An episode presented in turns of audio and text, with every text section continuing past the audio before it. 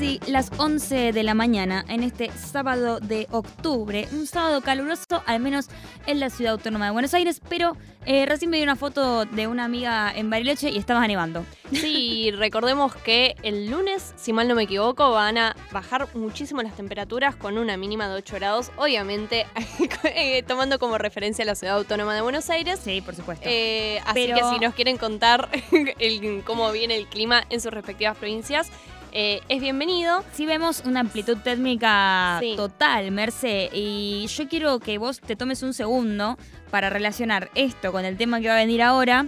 O sea, quiero decir, la amplitud Sí. térmica que estamos viviendo y con el cambio climático, Mercedes Pombo. ¿Por qué? Porque si hay negacionistas del otro lado del cambio climático, es el momento de eh, despertarlos. Bueno, justamente eh, esto que estamos viendo no es casualidad. Hay un fenómeno que es el fenómeno de la variabilidad climática que hace que el clima, justamente como su nombre le indique, varíe según una multiplicidad de factores y esto eh, suele pasar. A veces eh, tenemos años en los que hay una helada terrible en un momento donde no debería pasar. Bueno, cuestiones que muchas veces son de lo que se agarra el negacionismo para decir, che, esto pasó siempre, Claro. no hay nada de lo que preocuparse, pero la verdad es que eh, cada vez pasa con más frecuencia y precisamente una de las consecuencias del cambio climático es el aumento en intensidad y frecuencia de fenómenos climáticos extremos eh, y que lo vemos con otras cuestiones incluso más preocupantes que la amplitud térmica como, bueno, sequías. En este, a nivel nacional estamos atravesando una sequía muy profunda. eh, bueno, esto tiene que ver con otro tema, pero la bajante histórica eh, del río Paraná, si bien no se puede como hecho aislado ligar directamente con el cambio climático, son cosas que vamos a ver cada vez más seguido y que tienen consecuencias bastante nefastas. Eh, incendios, que los estuvimos viendo también los últimos años, inundaciones y la lista sigue. Eh, bueno, todo esto que les conté es malo, pero lo que te voy a contar ahora, José, es terrible. Ah, buenísimo. bárbaro, bárbaro. Eh, Bien, ¿eh? La verdad, buen sábado para vos también, Mercedes. Igualmente, eh, salió un informe de la ONU recientemente que lo que nos dice es que según los compromisos actuales de calentamiento global, recordemos que todos los años desde que eh, se celebra París hay una conferencia de las partes en la que se reúnen todos los estados del mundo y se comprometen a bajar sus emisiones con años de referencia. Ahora, ahora te clarifico un poco más esta cuestión. Ajá. Pero lo que dice el informe sí. es que según los compromisos de los países, si se respetan esos compromisos, el calentamiento global variará entre los 2,4 grados y los 2,8 grados de aumento de la temperatura media de la Tierra Bien. eh, para fin de este siglo. Bien. Eso sí se comprometen Sí, si se cumplen estos compromisos. Bien. O sea, según los compromisos actuales, en Sí. función de esos compromisos, la temperatura que no tenemos que superar Sí. para que las condiciones de vida en la Tierra no se vuelvan Para no completamente inhóspitas son 1.5 grados. O sea, ya estamos por arriba. Estamos yendo eh, a 2,8 de mínima entre, en, perdón, entre 2,4 y 2,8 si se cumplen las promesas ambiciosas que los países, bueno, estos, estas metas que los países se ponen a sí mismos y que la mayoría de las veces se incumplen. Es lo que estuvimos viendo, eh, es lo que nos viene marcando Hace la historia reciente. eh, así que si se incumplen estos compromisos, estaríamos yendo a un aumento de la temperatura incluso mayor, entre 3 y 4 grados. Es bastante preocupante, es muy difícil eh, de dimensionar eh, hablando de números aislados, 3, 4, 1 grado, parece todo lo mismo, pero la verdad es que es muy eh, distinto, incluso la comunidad científica tiene cuadros que muestran la diferencia abismal entre 1,5 grados de temperatura, que es lo que no se quiere sobrepasar, y 2 grados de temperatura. Eh, y no es que tampoco con un aumento de 1.5 grados estamos 10 puntos. Igual eh, es difícil de, men- de dimensionar en términos así como vos decís tan técnicos cuando hablamos de números, pero me parece que un ejercicio que hay que empezar a hacer es asociar estos eh, efectos en el clima, ¿no? Que podemos percibir, como es que esta semana hizo- llegamos a los 30 grados de sensación térmica y el lunes va a ser 8 grados de mínima, eh, directamente como consecuencias, digamos, de eh, esto que vos estás eh, comentando. Y otra cuestión que pensaba es, eh, no, nada, el, el titular que leímos hace un rato, cuando arrancó el programa respecto al informe de la Sí. Fundación Empresa y Clima presentado ayer, de que cinco países representaron el 62,9% del total de las emisiones mundiales de dióxido de carbono en 2019. O sea que yo comparo ese dato con esto que vos estás dando y digo, Eh, ¿qué, qué se Sí. puede hacer desde nuestro humilde lugar, no? Hay una cuestión también que tiene que ver con la densidad poblacional que hay que tener en cuenta. Igual recordemos que a nivel eh, mundial hay 195 países. Sí, Así que que cinco países emitan más del 50% es realmente terrible y además te genera esa cosa de impotencia eh, de ser, bueno, ¿cuál es nuestro rol como, No hay como- tratado internacional como que país valga, periférico? Eh, sí, la verdad que no, pero bueno, justamente este informe eh, lo saca la ONU justo eh, antes de la COP27 eh, que, se Claro. viene, que se viene ahora En Egipto. en Egipto. Marce, ¿Por qué es exactamente. en sí. Egipto la COP? No entiendo eso. Ya te lo pregunté alguna vez, pero... Mira, o, sea, son negociaciones, se- va rotando según, de hecho, Latinoamérica perdió su oportunidad de eh, ser anfitrión de una COP porque iba a Ajá. ser en Chile y fue justo en medio del, del conflicto eh, popular en sí, Chile. claro. Así que finalmente se pasó a España. Es, es por región, Claro. se, va, se va rotando y se negocia y se dice, bueno, se consensúa que este año va a ser En un lugar que cumpla ciertas características. Andás a ver cómo, cómo O sea, me parece muy poco ¿Cómo popular, sacar? ¿entendés? Ir a bueno, Egipto. es muy inaccesible. Claro. Por una serie de motivos es muy difícil conseguir alojamiento, es muy difícil eh, acceder al lugar en sí, Claro. llegar efectivamente.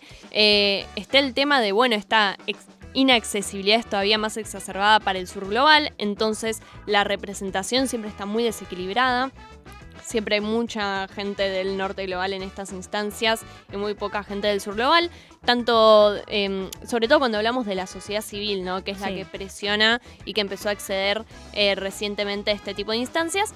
Pero, pero bueno, se va a celebrar entre el 6 y el 18 de noviembre y este informe se basa en los compromisos asumidos, que son las NDC, las contribuciones determinadas a nivel nacional, eh, eh, en, dos- en la COP26. Ok. Es decir, según los compromisos asumidos en la COP26, estamos al horno. Sí. Y ahora que se viene, es una forma de decirle a los países, ahora que se vienen las negociaciones, fíjense Las de ajustar un expectativas, poco ¿no? Sí. Eh, y de achicar la brecha entre lo que dice la comunidad científica Claro. y las políticas que se están tomando en materia de cambio climático. Em, pero bueno, un poco, un poco esa es la situación. Lo que te decía antes sobre, bueno, ver también el tema de la densidad poblacional tiene que ver con que en, dentro de estos cinco países, como decías vos antes, están eh, la India, China, que son países que realmente superan ampliamente eh, a la gran mayoría de los países en términos de densidad poblacional, pero incluso per cápita, países como los Estados Unidos emiten muchísimo más que otros. claro. Eh, así que bueno, sí, efe- efectivamente hay un factor de desigualdad, e injusticia cuando hablamos de eh, qué, qué es lo que provoca el cambio climático, eh, muy grande. Eh, pero bueno, este es un poco el panorama. Para cerrar, algo que vamos a estar hablando también eh, por ahí en un ratito con nuestro compañero Gastón Tenemont, eh, que va a estar contándonos un poco sobre el nuevo libro que salió sobre cambio climático en El gato y la caja, es que, eh, bueno, tiene un poco que ver, con- por un lado, con esto que estuvimos viendo en el último tiempo de desobediencia civil, esta desesperación por llamar la atención sobre estos temas. Eh, lo vemos con esos actos de vandalismo artístico, de tirarle sopa a un cuadro de pintura, que es algo que, eh, desde mi opinión personal, lo hemos debatido. A mí no me gusta arruinar un cuadro, que igual nos O sea, arruinó. genera más que estén hablando del acto vandálico en Claro. sí que del cambio climático. Pero también hay que eh, contextualizar eso en la desesperación de una de las problemáticas quizás más terribles que estamos atravesando como humanidad en el último tiempo.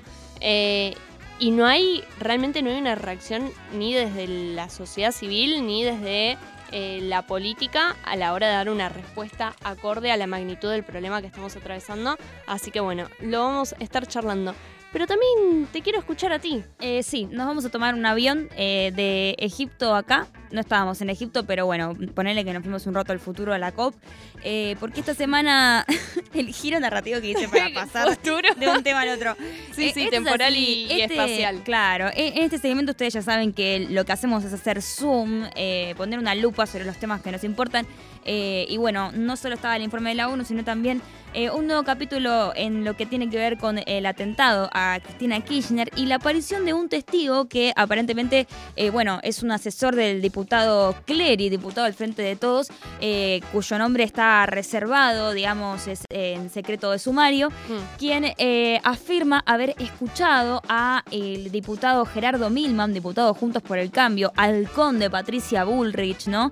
Eh, fue uno de los autores de aquel protocolo contra la criminalización, perdón, no se llamaba así, eh, la- eh, lo que hacía era criminalizar la protesta, pero era eh, un protocolo que eh, buscaba criminalizar la protesta social, sí, de alguna manera, eh, y tener, digamos, herramientas, que las fuerzas represivas tengan her- her- herramientas para reprimir protestas, digamos, y no tener ninguna consecuencia eh, por eso, como para que vayan ubicando en el mapa, ¿no? Eh, la procedencia de este diputado. Bueno, aparentemente este testigo dice que eh, estuvo sentado con él en un bar días previos al atentado de, lo- de la vicepresidenta y lo escuchó tener una conversación con dos de sus asesoras en las cuales él decía algo así como cuando la estén por matar o cuando la maten yo voy a estar yendo a la costa, Sí. ¿no? Eh, Sí, cuando, eh, cuando yo esté yendo a la costa ya va a estar muerta. Efectivamente, eso es lo que la, la conversación que se escuchó. eh, sí, cuando la maten yo estoy camino a la costa. Eh, y se mataban de risa, ¿no? Dice el testigo que escuchó en un, est- en un restaurante cercano al Congreso, donde se suelen juntar diputados, asesores, a rosquear un poquito, a, a planificar cuestiones y demás. Bueno, en primera instancia hubo una negación total de los acontecimientos, ¿para qué negarlo? Hasta que aparecieron las cámaras de seguridad y no tuvieron más que, eh, bueno, aceptar que mínimamente se habían reunido ese día, ese lugar. Se comprobó que fue así, que se reunió tanto el testigo, o sea, en las cámaras se ve al testigo con su acompañante y se ve a Gerardo Milman y a sus eh, dos asesoras, que, eh, bueno, son eh, dos personas, digamos, que también tienen sus eh, trayectorias en lo que es... eh, y la, la inteligencia, ¿no? Eso es quizás lo que despierta más alertas. Ahora, hay una situación también que tiene que ver con cuál fue, digamos, la reacción de la justicia ante esta situación. Eh, la jueza María Eugenia eh, Capuchetti eh, rechazó la posibilidad de investigar los celulares de Milman y de sus dos asesoras. Por ende, bueno, no sé hasta dónde nos va a llevar, ¿no? Esta nueva línea de investigación. Raro porque aparentemente habría motivos para sospechar. Eh, a, partir de ahora, la querella, tanto la querella como eh, distintos referentes del Frente de Todos, empezaron a ser mucho más críticos con eh, lo que está haciendo, eh, bueno, la operación o la forma de llevar adelante la investigación de la jueza.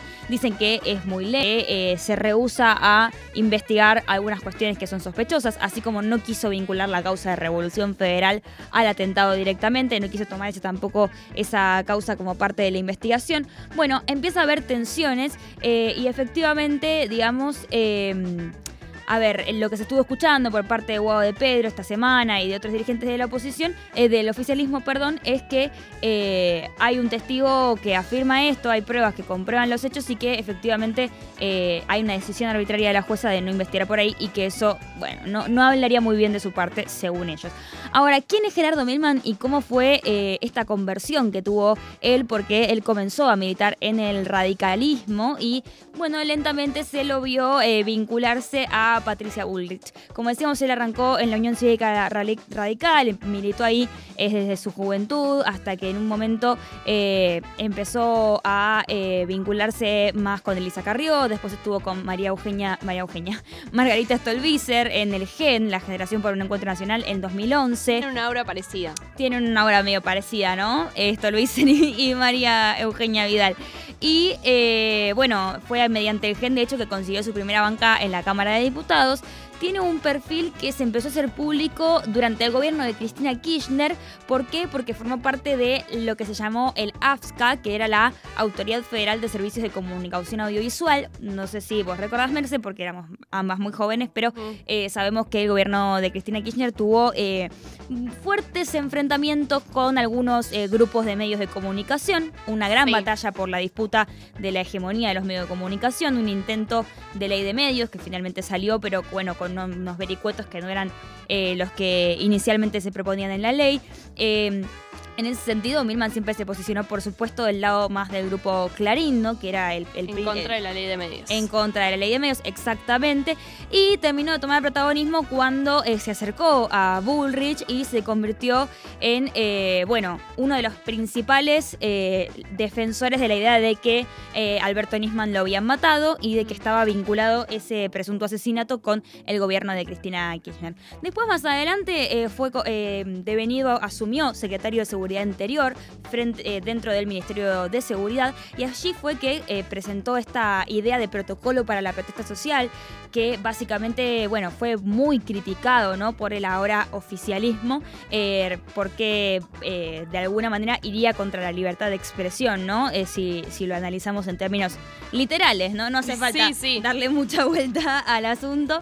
Em, es básicamente eso, es lo que hace el protocolo. Es básicamente lo que hace el protocolo, criminalizar la protesta social básicamente también eh, muy eh, precursor de los discursos contra el pueblo mapuche, eh, defensor de que Santiago Maldonado se ahogó, igual sabemos que eso más o menos lo defienden todos, de hecho la semana pasada Mauricio Magri se lavó bastante las manos respecto a la responsabilidad que él tuvo como presidente en ese acto criminal de gendarmería que fue perseguir al pueblo mapuche eh, disparando por la espalda, y que bueno, terminó con la muerte de Santiago Maldonado. Siempre lo negaron, digamos, ellos, pero eh, se ha comprobado que fue así. La persecución estuvo, eh, existió y si se ahogó fue porque lo estaban persiguiendo, ¿no? No hay mucho más que declarar. En ese contexto es interesante resaltar digamos, llama más la atención, ¿no? Por más de que por ahora lo único que haya es un testigo que dice una cosa y cámaras que comprueban que al menos estaban todos en ese lugar, Todavía no hay una comprobación de que sus dichos hayan sido así, pero realmente hay que destacar los vínculos que tiene Milman con eh, los servicios de inteligencia eh, y sobre todo también eh, los vínculos que tiene bueno sus asesoras no que, que, también vienen del palo de la inteligencia. Hay una de ellas que fue Miss Argentina en 2012 y que estuvo digamos trabajando dentro del área que se dedica a la formación de agentes especiales en casos que tienen que ver con o sea que, perjudican a la integridad nacional. Digamos, en ese contexto, eh, verdaderamente yo creo que sobran los motivos para eh, investigar a una persona que está tan vinculada a los servicios de inteligencia y que podría tener acceso a eh, información y recursos que por lo menos son, bueno, especiales, ¿no? Y que no todos los diputados tienen acceso. Y por último, para cerrar, te cuento dos datitos que también me parece que llaman la atención y que digamos, eh, estaría bueno que la jueza los tenga en cuenta para decidir si o no investigar. Si está escuchando esto María Eugenia Capuchetti, eh, que sepa que a nosotras nos parece eh, hay un texto que presentó eh, Gerardo Milman eh, previo, el 31 de agosto, día previo al atentado. Presentó un proyecto donde pedía información sobre la custodia de Cristina Kirchner. Y en los últimos párrafos decía, y cito textual, no vaya a ser que algún vanguardista iluminado pretenda favorecer el clima de violencia que se está armando con un falso ataque a la figura de Cristina para victimizarla, sacarla de entre las cuerdas judiciales en la que se halla y no pueda salir, y recrear un nuevo 17 de octubre. Ajá. Bueno, eh, qué específico, ¿no? Sí, ¿no? Qué específico. o sea, esto es específico que digo, no puede ser. O sea, no puede ser que esté vinculado a algo y lo haya anticipado con tanta claridad. Igual, viste que también, bueno, incluso en sinceramente, hay cosas que vos lees eh, y decís, no puede ser el nivel de, mm, de accuracy Sí. ¿Cómo lo decimos? Sí, es eh, de, de Sí. necesito ese pizarrón, ¿viste? Del meme. Sí, Con los hilitos rojos y las eh, fotos. siguiendo toda la, haciendo toda la las líneas de investigación. La gente que está en Twitch nos va a saber. Che, hay mucha gente en Twitch eh, que nos mira pero nos hatea. Yo no sé verdaderamente eh, por qué están tan enojados si lo vienen a, a mí acá. A mí me encanta, pero digo, ¿qué onda? O sea, tómense un tecito, es sábado a la mañana. temprano. Chicos, vayan a hacer algo que les haga bien, ¿me entendés? Eso es lo que les quiero decir. O sea, les va a hacer mal a la salud. Pero bueno, así es, eh, digamos, así están las cosas. Eh, efectivamente, Guado de Pedro también lo dijo esta semana. Eh, que es muy, eh, digamos, coincidente, ¿no? Que el diputado haya presentado ese proyecto y que justo también eh, haya coincidido con el escenario que se generó de cara al juicio de la causa vialidad, en el cual, bueno, hubo una legitimación del uso de la violencia física, verbal, por parte de la gran sector de la política. Y a mí me parecía interesante tocar este tema por ese lado, ¿no? Porque eh, después nos preguntamos cuáles son las cuestiones que terminan avalando algo como fue un intento de magnicidio, cómo es que una persona se cree que de un día para otro puede tener el aval de intentar matar a, un representante del Poder Ejecutivo sin que eso tenga consecuencias. Bueno, vemos que hay escenarios eh, propuestos por los propios políticos de nuestro gobierno que... Eh, de alguna manera van eh, generando el espacio para que este tipo de actos sean posibles y sean no solo posibles, sino legitimados socialmente, inclusive por ellos mismos. Ah suspira. sí, poco relajante igual el tema, pero a mí me gusta porque eh, me pongo al día y siento que este es un tema que si te perdés, después no te pones más al día. Sí, efectivamente. la materia de la Facu. Es un poco así, hay que ir siguiendo la investigación. Yo siempre recomiendo las notas de Irina Hauser y Tony Coleman en página 12, que ellos son periodistas que más acceso a fuentes también tienen sobre estas causas. Patricia Blanco también escribe en Infobae, muy bueno para leer, información eh, de calidad, siempre eh, con, lo último para seguir y sí, hay que, hay que tenerlo en cuenta porque realmente ya pasaron dos meses y hay un clima como de si no hubiera pasado nada un mm. poco en la política. Eh, entonces, bueno, me parece que, que hay que ver cuál es el impacto que termina teniendo esto a fines de cuentas. Efectivamente.